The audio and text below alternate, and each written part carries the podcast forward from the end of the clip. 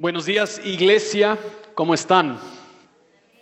Qué bueno. Y también eh, buenos días a los que están viendo la transmisión en línea. Hoy es el Domingo de Ramos em, y esto inicia la semana más importante en la historia de la iglesia. Algunos quizás dirán, bueno, es que Semana Santa es una celebración católica, o otros quizás dirán, bueno, es importante porque todos estamos de vacaciones. Pero en realidad nosotros estamos ahorita iniciando a contemplar juntos lo que es el fundamento de absolutamente toda nuestra fe. Y, les quisiera animar en esta semana, por supuesto, disfruten, gocen tiempo juntos. Parte de celebrar la obra del Señor Jesucristo es que esa celebración le da sentido a todas nuestras otras celebraciones.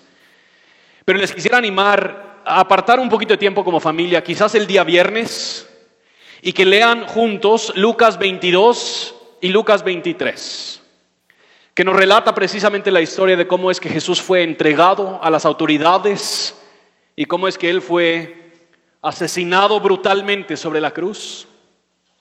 Y después quisiera que tal vez el día sábado reflexionen sobre el mismo silencio, que hubieran sentido los discípulos al ver que su maestro, su Señor, su Dios, había sido crucificado. Y luego les quisiera animar, aunque yo sé que para muchos la tradición es vacaciones, que específicamente apartemos juntos el domingo 4 de la mañana para celebrar nuestra victoria. Y lo especial para nosotros es que el domingo 4 vamos a estar aperturando de nuevo un segundo servicio entonces vamos a poder recibir a más personas a partir del domingo 4 de abril. Entonces será un gozo poder celebrar juntos. Hoy concluimos nuestra serie Ciudad de Dios. Tengo una foto de mí cuando yo tenía unos dos años y estoy parado con mis piernotas de infante en los zapatos de mi papá. Y, y a la par tengo el maletín de mi papá, que me llega como hasta el cuello, y tengo una corbata que está de mi papá que va hasta el, hasta el suelo. Y, cuando veo esa foto, me recuerda de una frase que realmente no, no le he hallado un paralelo en inglés que me fascina, que se utiliza en mucha América Latina, por lo menos lo he escuchado bastante aquí en Guate. El saco no me queda, o el saco no te queda, ¿verdad? Ahora, ¿a qué, nos, ¿a qué nos referimos con esta frase? No es que literalmente el saco no le queda, más bien que una persona tiene una cierta responsabilidad para hacer algo que simplemente ellos son incapaces de hacer. El saco no le queda. Y, y yo no sé ustedes, pero a lo largo de esta serie, yo así me he sentido escucho lo que la ley de Dios en diez palabras, el decálogo, nos llama a ser como su pueblo. Y yo me siento abrumado, débil, incapaz de poder cumplir con lo que Dios demanda de su pueblo. Cada semana ha sido un banquete el escuchar no simplemente lo que ese mandamiento estaba instruyendo y enseñando para el pueblo de Israel, más, más bien ver todas las diferentes implicaciones de nuestro diario vivir. Y yo darme cuenta de cuánto he asesinado, robado, codiciado, mentido, etcétera, etcétera, etcétera.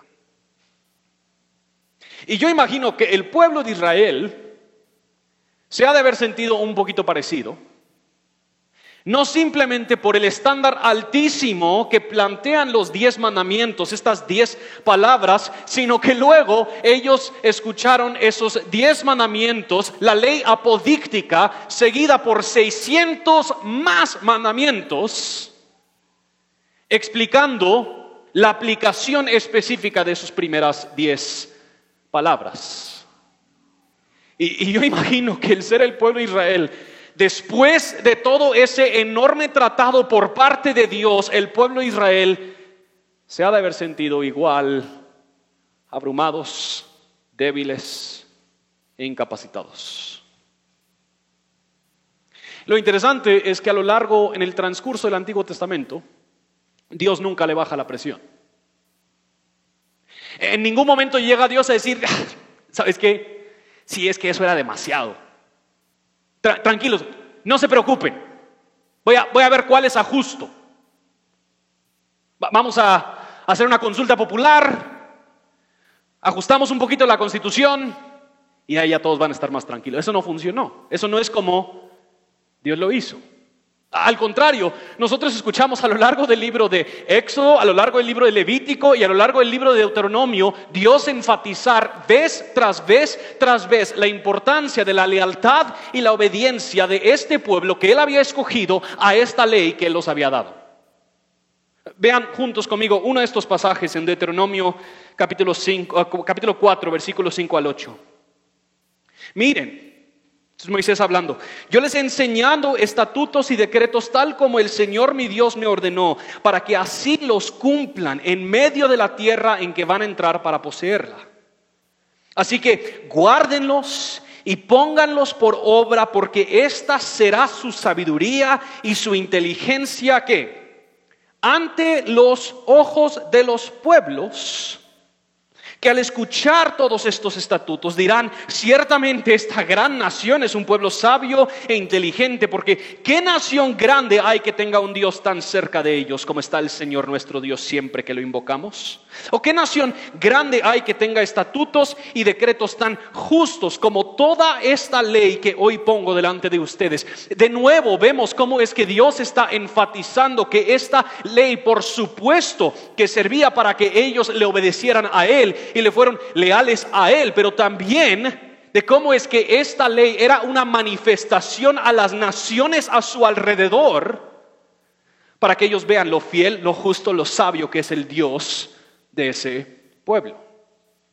Y, ves, tras vez, tras vez en el Antiguo Testamento, vemos a Dios enfatizar esto, guarden mis estatutos y mandamientos, obedezcan mis estatutos y mandamientos, guarden mis decretos, vez tras vez tras vez. Pero sabemos, porque tenemos la historia completa, que el pueblo de Israel ni cerca estuvo para obedecer y guardar los mandamientos que, fallaron de manera horrorosa ante las leyes y los mandamientos de Dios. Hasta tal punto que en varios pasajes hasta nos escandalizaría leerlos aquí en la iglesia por las cosas que Dios dice acerca de su pueblo. Ezequiel capítulo 5, no esto no es uno que nos escandalizaría tanto, pero establece claramente el punto. Ezequiel capítulo 5, versículos 5 al 8. Así dice el Señor. Esta es Jerusalén. Yo la coloqué en el centro de las naciones y de los territorios a su alrededor.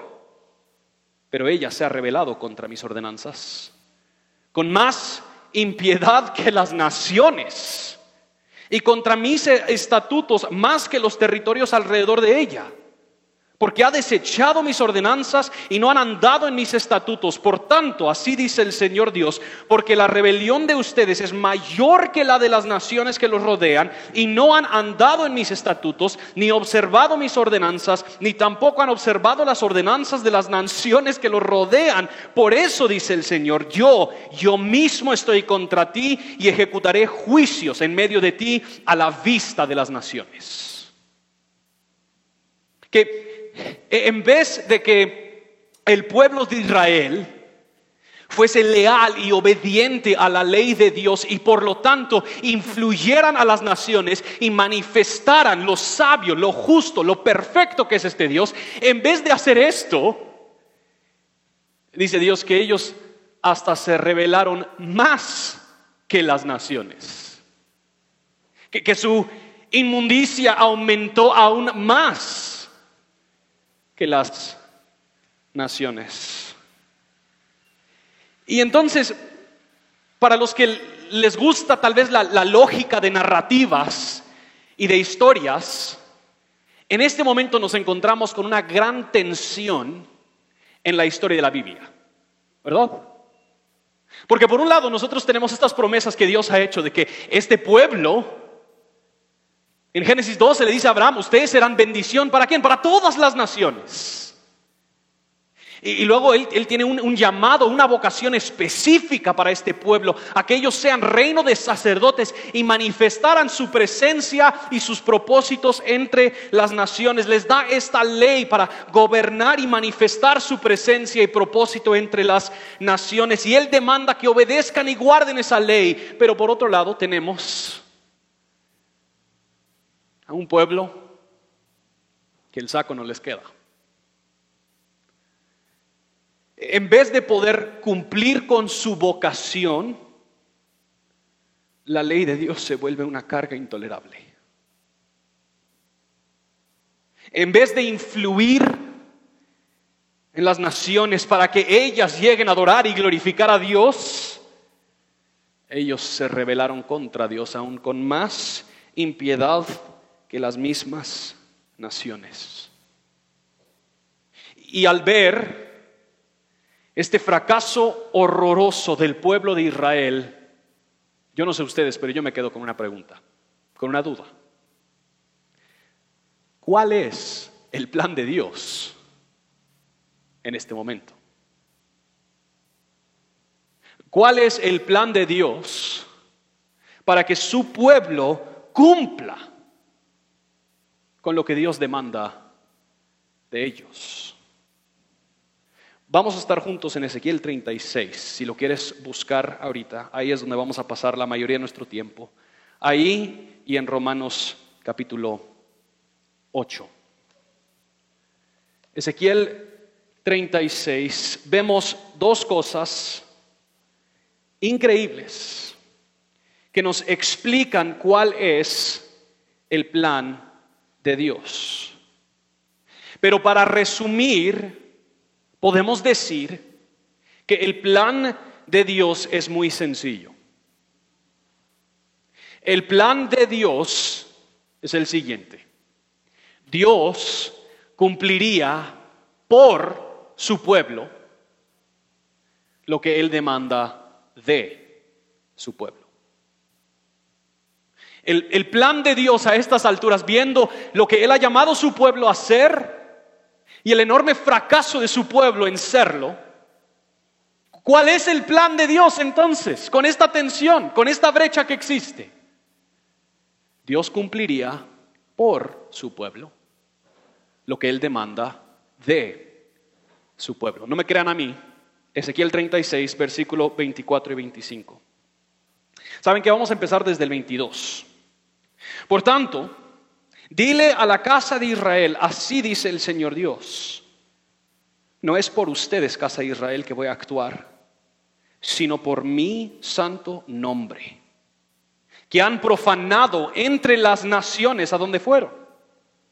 Vindicaré la santidad de mi gran nombre profanado entre las naciones, el cual ustedes han profanado en medio de ellas. Entonces las naciones sabrán que yo soy el Señor, declara el Señor Dios, cuando demuestre mi santidad entre ustedes a la vista de ellas. ¿Cómo lo sabrán? Aquí nos dice, porque los tomaré de las naciones, los recogeré de todas las tierras, los llevaré a su propia tierra, entonces los rociaré con agua limpia y quedarán limpios de todas sus inmundicias y de todos sus ídolos los limpiaré. Además, les daré un corazón nuevo y pondré un espíritu nuevo dentro de ustedes. Quitaré de su, carne, de su carne el corazón de piedra y les daré un corazón de carne. ¿Cómo es que Dios va a cumplir por su pueblo lo que Él demanda de su pueblo? Lo primero que vemos es que Dios purifica este pueblo. Él promete ahorita en Ezequiel 36, sin dar más detalle, no nos explica cómo, Nos explica el mecanismo, los métodos, sin dar más detalle. Él promete que Él va a limpiar a su pueblo de su inmundicia y de su idolatría. Ellos habían desobedecido de manera descarada y vil.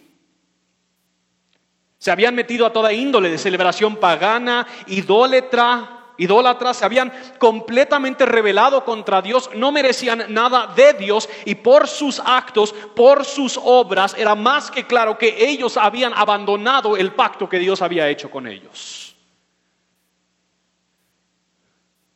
Simplemente con ver las primeras diez palabras, el decálogo, los diez mandamientos, cada uno de nosotros queda igual de culpable como el pueblo de Israel. Sin ningún reclamo ante un Dios justo. Ninguno de nosotros puede decir, ¿sabes qué, Justin? Esta serie estuvo buenísima para la iglesia, pero yo creo que yo ya he adorado a Dios sobre todas las cosas. Nunca he profanado su nombre. Jamás he mentido, jamás he asesinado, jamás he codiciado, todos nosotros al, simplemente ver estas diez palabras del decálogo quedamos igual de culpables, sin nada que ofrecerle a Dios para cambiarnos nuestra injusticia por algo diferente. De la misma manera que el pueblo de Israel se rebeló de manera descarada y vil, cada uno de nosotros también nos hemos rebelado de manera descarada y vil, con manos y corazones sucios con nuestro propio pecado? Nos quedamos delante de un Dios justo y perfecto, sin recurso alguno, enteramente dependientes de cuál será su decisión ante nuestra injusticia. Y yo no sé ustedes, pero durante esta serie entera he sido señalado y confrontado con lo insidioso y repugnante que es mi propio corazón. Al ver la cantidad de maneras en las que yo he asesinado, robado, adulterado, mentido, codiciado, profanado a Dios, idolatrado,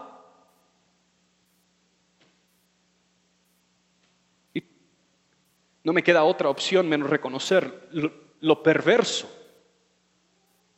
que es mi corazón. Y eso es lo que hace que la promesa de Ezequiel, de Ezequiel 36 sea tan hermosa.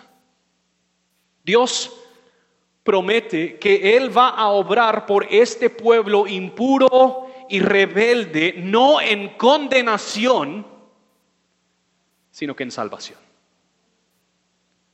en amor y en gracia, tanto por ellos como en honor a su propio nombre, Él promete que Él va a responder ante la traición y rebeldía de Israel, purificándolos, limpiándolos de su impureza. Pero este pasaje no nos dice cómo es que Dios lo haría guarda silencio y es lo que vemos en mucho el Antiguo Testamento y es la razón por la que Pablo se refiere al misterio que ha sido revelado en estos tiempos, porque nosotros encontramos que realmente el Nuevo Testamento siempre ha estado escondido en el Antiguo Testamento.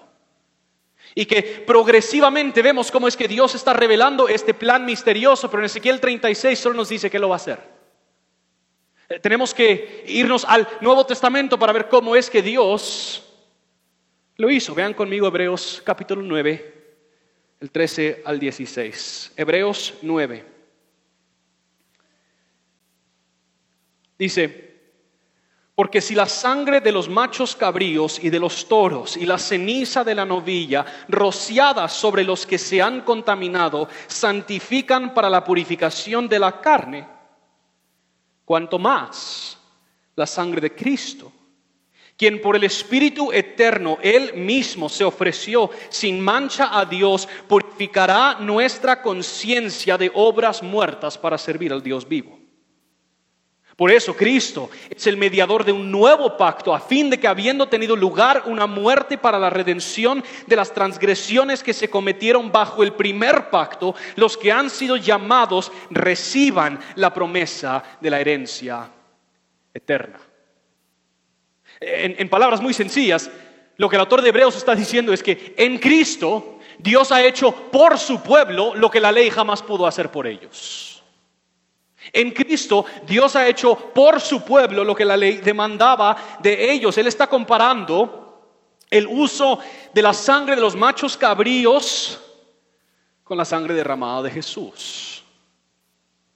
La sangre de, los animales solo, podría limpiar al pueblo de Israel de manera ceremonial, para que ellos pudiesen entrar y ofrecer los debidos sacrificios por su propia impureza, pero no podía verdaderamente arreglar el problema.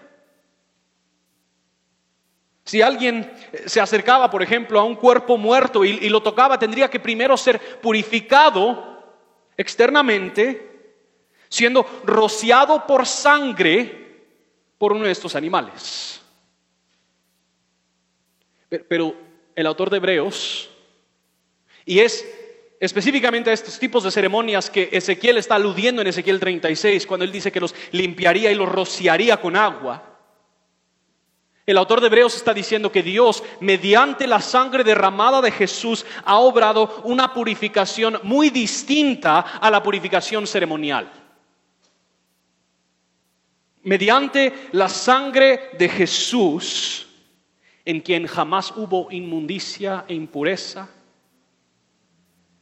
él purifica las conciencias del pueblo de Dios de obras muertas, dice Hebreos. ¿Cuáles son las obras muertas? Las obras de la ley. Todas las obras de la ley son incapaces de producir vida. Lo único que hace la ley es demostrar la muerte. Lo único que hace la ley es manifestar lo muerto que estamos. No, nos puede limpiar la ley, no nos puede purificar, simplemente expone lo sucio que es nuestro corazón. Se los tal vez explico así. Acercarnos a la ley para purificarnos es como si yo me acercara a un espejo para quitarme lo feo. ¿Me siguen? Por más veces que me acerque al espejo, esta planta de gringo enojado no se me quita. Lo único que hace el espejo es que revela, manifiesta, expone cómo soy. Y así funciona la ley. Intentar a que la ley nos haga justos y limpios es imposible. Pero Dios ha obrado de tal forma, mediante la sangre derramada de Cristo, que Él ha purificado su pueblo. Noten lo que dice Dane Ortland en su libro Manso y Humilde. Dice, en las categorías levíticas, Jesús es la persona más limpia que jamás haya caminado sobre la faz de la tierra. Él era el limpio. Cualquiera que sean los horrores que nos hagan sentir vergüenza, nosotros que somos naturalmente inmundos y caídos, estos harían que Jesús se avergonzara aún más. No podemos imaginarnos la pureza, santidad y limpieza de su mente y corazón, la sencillez, inocencia y hermosura. ¿Y qué hizo Jesús cuando vio al inmundo? ¿Cuál fue su primer impulso cuando se encontró con prostitutas y leprosos? Él se movía hacia ellos. La compasión inundó su corazón, pasó tiempo con ellos, los tocó y todos podemos dar testimonio de la humanidad del tacto. Un abrazo cálido hace algo que las palabras cálidas por sí solas no pueden, pero hay algo más profundo en el toque de compasión de Cristo. Él estaba revirtiendo el sistema judío. Cuando Jesús, el limpio, tocó a un pecador inmundo, Cristo no se volvió inmundo, el pecador quedó limpio. Esto es lo que Dios ha hecho para su pueblo, para cada uno de nosotros en Cristo. Al ver a su pueblo en maldad, en traición, en rebeldía, Dios no se alejó de nosotros. Al contrario, Él ha obrado por nosotros lo que Él ha demandado de nosotros. Veamos juntos Romanos 8, versículo 3 y 4. Pablo lo explica mucho mejor que yo.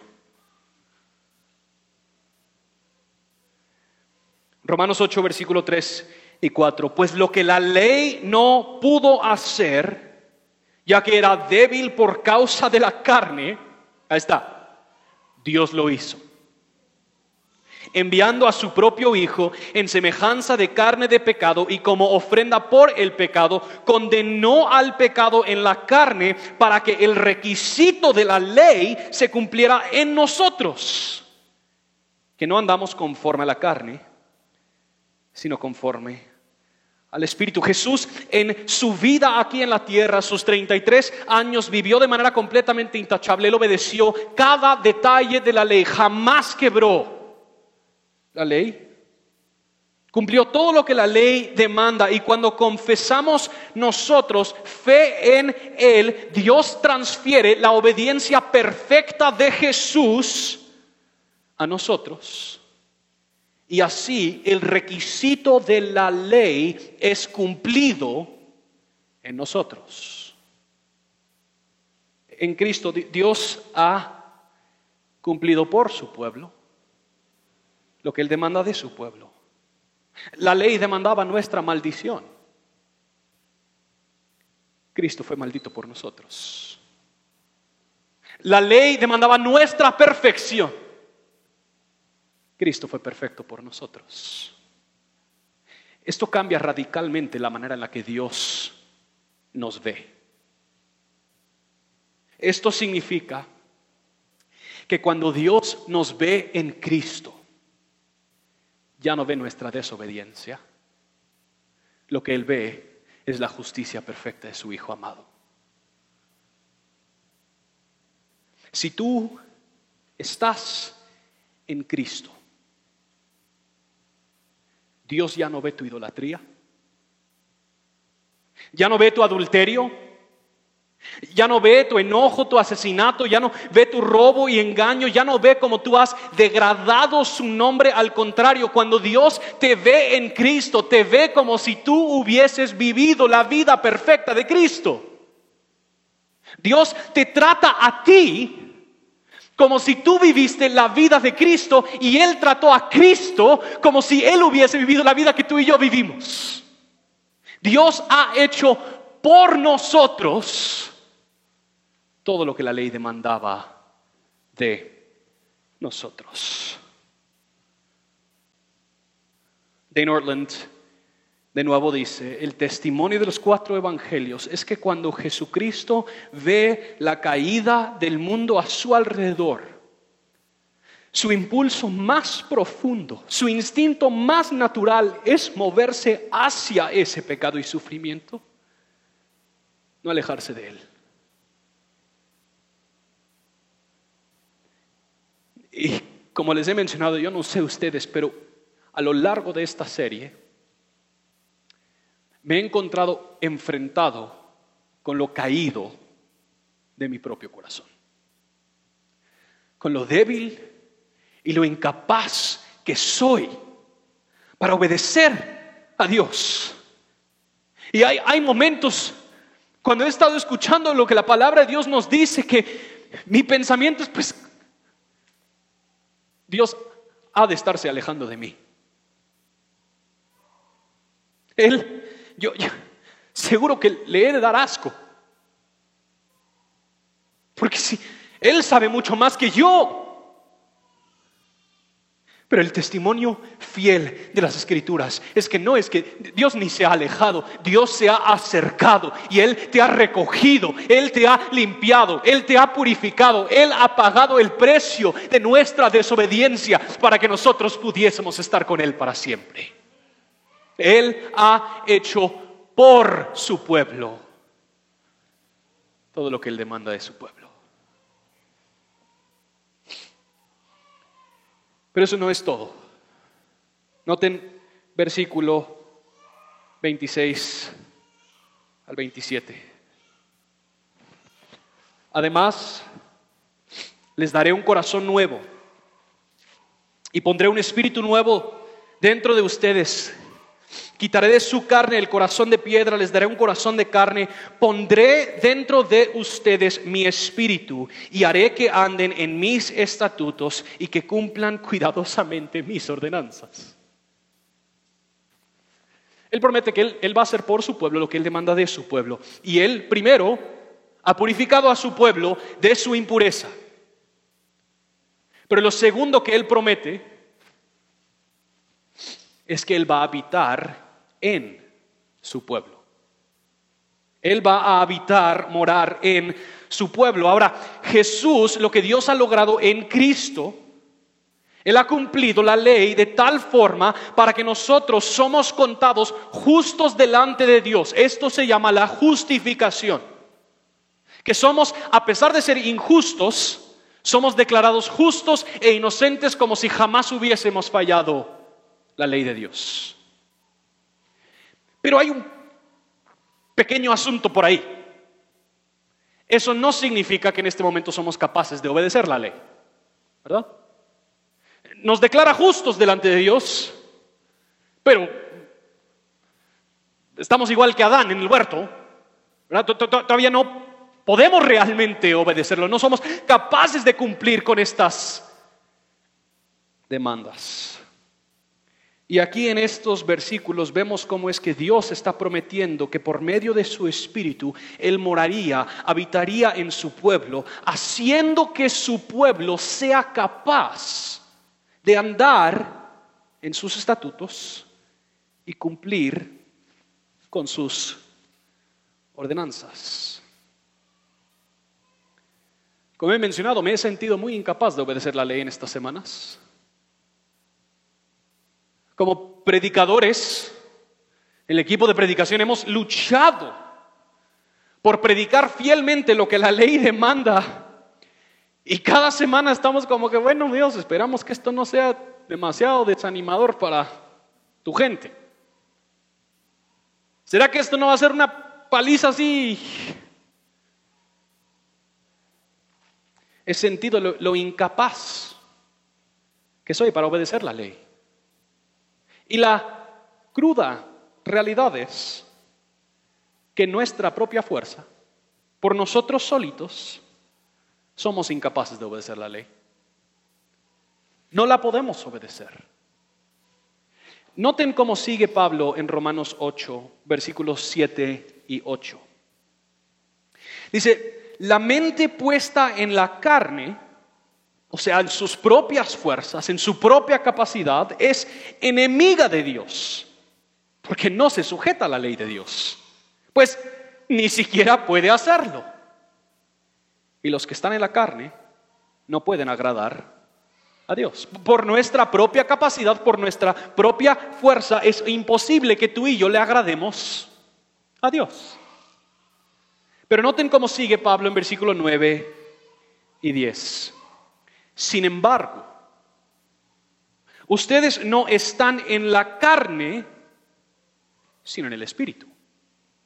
Si en verdad el Espíritu de Dios habita en ustedes, pero si alguien no tiene el Espíritu de Cristo, el tal no es de Cristo. Y si Cristo está en ustedes, aunque el cuerpo esté muerto a causa del pecado, sin embargo, el espíritu está vivo a causa de justicia. Pablo dice que si uno está en Cristo, el espíritu de Dios mora en ellos y ese espíritu está vivificando a este cuerpo a causa de justicia, a causa de obediencia, para dar a, este humano incapaz y débil la capacidad para obedecer la ley. A lo largo de las escrituras es el Espíritu Santo que es atribuido la tarea principal en nuestra santificación. El proceso de hacernos capaces de obedecer la ley de Dios. Vimos anteriormente que en Cristo Dios ha cumplido por su pueblo lo que Él demanda de su pueblo, aquí vemos que por el Espíritu Dios está cumpliendo en su pueblo lo que Él demanda de su pueblo. Se los puedo tal vez ilustrar así. Esta semana tuvimos el privilegio de ir con nuestra familia a la antigua, alquilamos ahí un Airbnb, pasamos unos días juntos, felices, desconectados.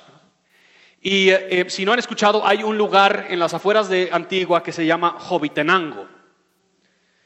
No es una ciudad verdadera, em, para los que, los que sepan, y los que son amantes del Señor de los Anillos tienen que visitarlo en algún momento. Pero Jovitenango es, es un parque de juegos, de actividades, de un montón de cosas hecho al estilo de el libro Señor de los Anillos. Y tienen un montón de diferentes juegos, tienen arquería, tienen un columpio enorme que casi vomito después de estar en ese columpio, em, pero tienen em, seis hoyos de minigolf. Y mi hija Isabela, ella estaba convencida que ella quería jugar minigolf. Olivia vive en su propio mundo, ella estaba en otras cosas y ella se acercó más tarde, les contaré. Pero Isabela estaba convencida, entonces, bueno, vamos, bajamos a conseguir los palos, nos dieron las pelotitas, eh, de hecho, si lo pierden son 30 quetzales, solo para que sepan.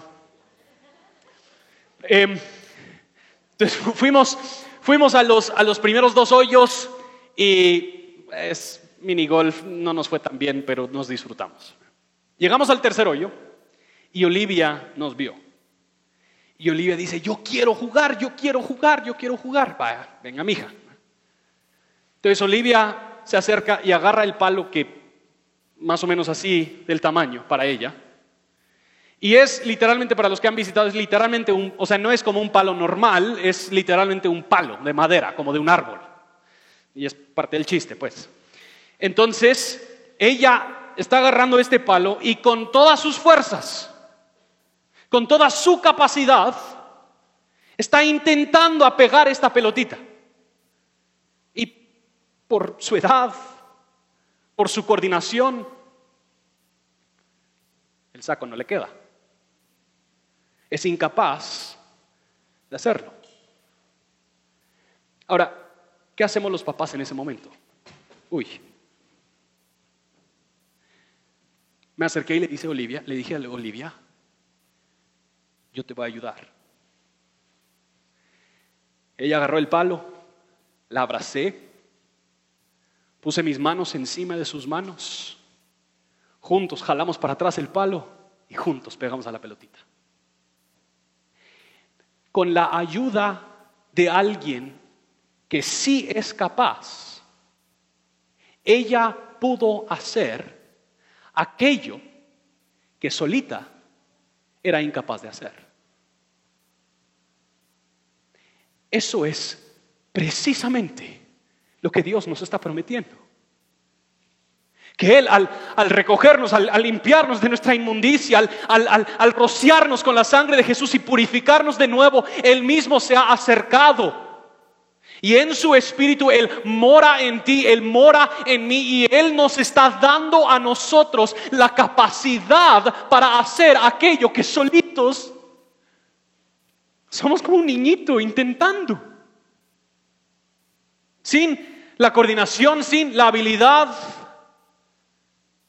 para llevarlo a cabo. Por el Espíritu Santo, tú y yo somos capacitados para adorar a Dios sobre todas las cosas, para honrar su nombre somos capacitados para guardar el día de reposo. Somos capacitados para honrar la vida y no asesinar. Por el Espíritu somos capacitados para honrar padre y madre, honrar el matrimonio. Somos capacitados para ser honestos, no mentir, no robar. Somos capacitados para no codiciar. El Espíritu obra en el pueblo de Dios la capacidad para cumplir con lo que Dios demanda. Cuando decimos que hemos sido nosotros el pueblo de Dios. Como lo dice Dios en Éxodo 19, llamados a ser este reino de sacerdotes entre las naciones. Dios no te está diciendo, hey, fuérzate. A ver cómo lo vas a lograr sino que Dios en Cristo y por su Espíritu ha empoderado a su pueblo para que su pueblo sea capaz de cumplir todo lo que Él ha demandado de nosotros. Que si tú estás en Cristo, a donde sea que tú vas, ahí va Dios. A, donde sea que tú vas, ahí va la presencia de Dios, ahí van los propósitos de Dios. ¿Por qué? Porque Dios vive en ti. Que cuando nos encontramos en nuestra colonia, rodeados de nuestros vecinos, que cuánto molestan, en, ese momento nosotros también estamos siendo empoderados por el Espíritu Santo para ser reino de sacerdotes, ese pueblo contraste. Que, que, cuando vas al colegio, cuando estás con tu familia, Ahí no estás solo. La tarea de cumplir con nuestra vocación para manifestar la presencia y los propósitos de Dios no es algo que Dios simplemente dice, bueno, pilas mucha, a ver si le sale,